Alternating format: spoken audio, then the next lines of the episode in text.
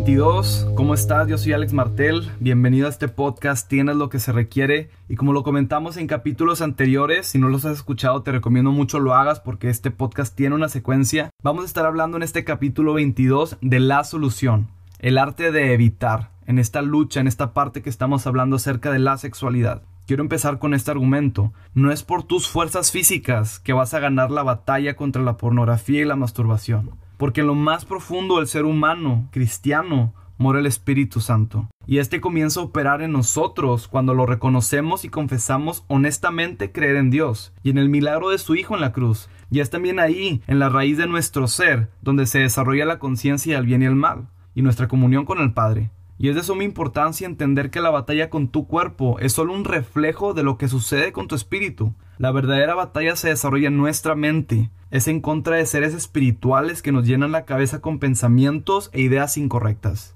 Quiero fundamentarte lo que acabo de decirte en Efesios 6:12, que dice, pues no luchamos contra enemigos de carne y hueso, sino contra gobernadores malignos y de autoridades del mundo invisible contra fuerzas poderosas de este mundo tenebroso y contra espíritus malignos de los lugares celestiales. Nuestra lucha no es física, nuestra lucha es espiritual. Así que antes de iniciar el proceso de salida, debes saber que si no estás dispuesto a mejorar tu comunión con Cristo y fortalecer tu mente y espíritu, esta lucha prácticamente será en vano, y tarde que temprano vas a terminar reingresando al círculo vicioso del que estás por salir. Escucha esta realidad. Tu ansiedad irá disminuyendo a medida que aumentes tu relación personal con Cristo. Y la pregunta del millón es, ¿cómo aumento mi relación personal con Dios? La respuesta es muy parecida a como lo harías con cualquier persona. Si te propones a conocer bien a alguien, debes de pasar tiempo de calidad con esa persona. Puedes hacerlo platicando con frecuencia, juntándote para ir a comer, ir a una plaza, ver películas, apoyarse en la dificultad, etc. O sea, en definitiva, la comunicación debe ser constante. De otra forma, pues va a ir desapareciendo gradualmente.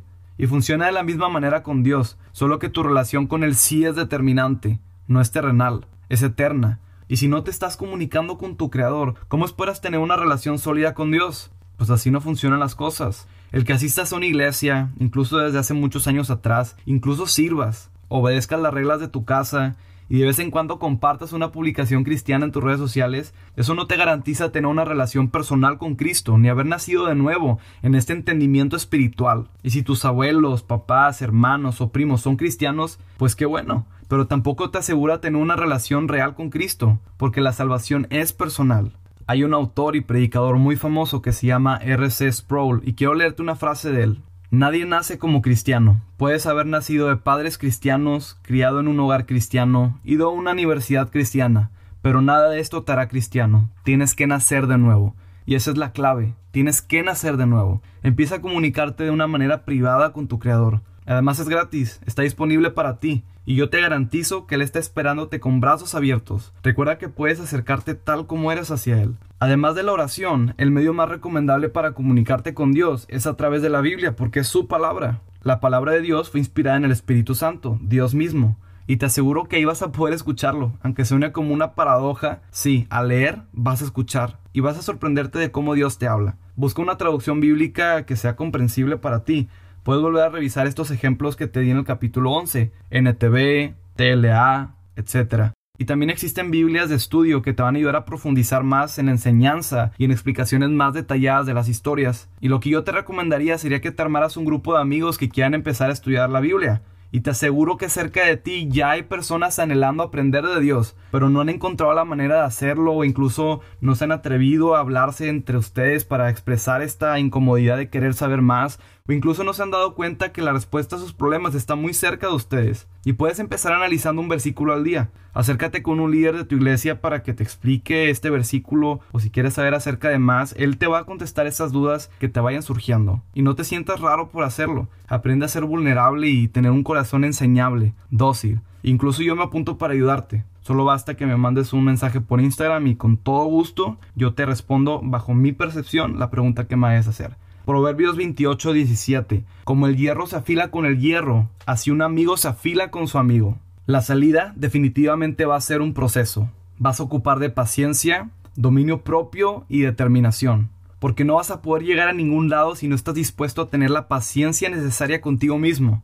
la fuerza para vencer con dominio propio las tentaciones y la determinación para decir no a las pruebas que eventualmente se te van a aparecer. Y la alternativa a confrontar la verdad siempre será la autodestrucción. El proceso de transformación empieza y termina contigo. Y a pesar de que hay otros actores en el camino, tú eres el personaje principal del cambio. Nadie más en planeta Tierra va a poder tomar las riendas de tu cuerpo, puesto que solo tú puedes controlarlo, con ayuda del Espíritu Santo. Y de tu mente provienen las órdenes que tu cuerpo ejecuta. Por ello, una mente blindada a los pensamientos va a ser crucial para combatir la inmoralidad sexual. Y es este proceso de desintoxicación mental en donde se van a sustituir estos pensamientos de mal por pensamientos de luz. Y es un proceso. Y la santidad, escúchalo bien, no significa estar en vestiduras blancas y ser perfecto. Por supuesto que no. La santidad significa estar apartado del mal para hacer la voluntad de Dios.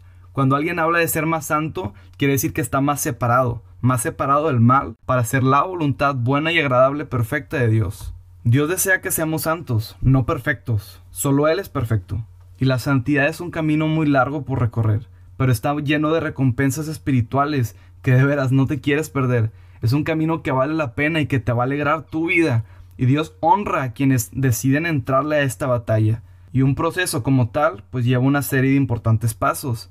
Y debes de saber que entrarás a una batalla en donde, pues definitivamente vas a poder fallar en tu primer intento, segundo o tercero pero lo que quiero decirte es no te decepciones. Y va a ser bien importante que seas sincero contigo mismo, esencial, para saber en dónde te encuentras parado actualmente. Y esta sinceridad va a requerir del amor por la verdad, aunque sea difícil de aceptar. Y la idea es dar pasos lentos, pero seguir avanzando, nunca regresar a donde estábamos. Así que por ningún motivo abandones el trabajo que ya has logrado. Todo el esfuerzo es bien recibido en esta batalla. Y Dios no se interesa en cómo empiezas, sino cómo terminas la carrera. El objetivo es hacer que nuestro cuerpo se someta al espíritu. Voy a repetirlo. El objetivo es hacer que nuestro cuerpo se someta al espíritu. Y para entender cómo funciona la tentación, quiero ponerte el ejemplo del dedo meñique. Pero primero visualiza este ejemplo. Estás en pleno verano, la temperatura está ardiente, por lo menos en 35 grados. Los rayos del sol puedes sentirlos como penetran directamente en tu piel. Y después de un largo y agitado entrenamiento al aire libre, finalmente terminas y apenas puede respirar. El bochorno ha provocado que esté sudado del cuerpo completo. Y de pronto, paz, la sed te agobia. Sales de la cancha con los labios y la garganta seca en búsqueda de tan solo una sombra de un árbol. Y en ese momento morirías por una gota de agua fresca para refrescar tu garganta. Pero no se puede ver ningún bebedero a la vista y la tiendita más cercana está 10 minutos caminando y lo que tú quieres es descansar. Pero cerca de ti ves este grifo, este grifo de agua, viejo, que si bien pues no es el más higiénico, pues la necesidad te obliga a acercarte a él para darle unos tragos, así como un perro después de su paseo por el parque, y abres el grifo y tocas el agua y está caliente, pero bueno, seguro va a quitarte la sed. Y te acercas un poco y un poco, apoyándote en una posición incómoda en el suelo, y antes de parar las trompas ya para tomarle, te detienes. Algo aparece frente a tus ojos, no lo puedes creer. ¿Será una ilusión? Porque seguro es un milagro se para una camioneta de bebidas energizantes y llega justo al momento para promocionar un nuevo sabor de la marca. Y se puede percibir desde lejos la frescura de la hielera en donde estás. Es tu día de suerte definitivamente. Y la intensidad por beber un poco del vital líquido se intensifica conforme los demás chicos del entrenamiento van acercándose por una helada botella. Y entonces esta atractiva joven saca del congelador una botella y le extiende a tu mano para regalártela. No estás alucinando. La botella está tan fresca que puedes ver una ligera capa de hielo cubriendo la envoltura. Y finalmente la tienes en tus manos. Y te das cuenta de que es una bebida con algunos ingredientes que pudieran requerir primero la autorización de tus papás. Pero está helada. Y puedes sentir la sensación de alivio en tus manos. La bebida es tuya. Abres la tapa y este magnífico olor del líquido te cautiva. Es bastante lógico lo que sigue en la historia, ¿no?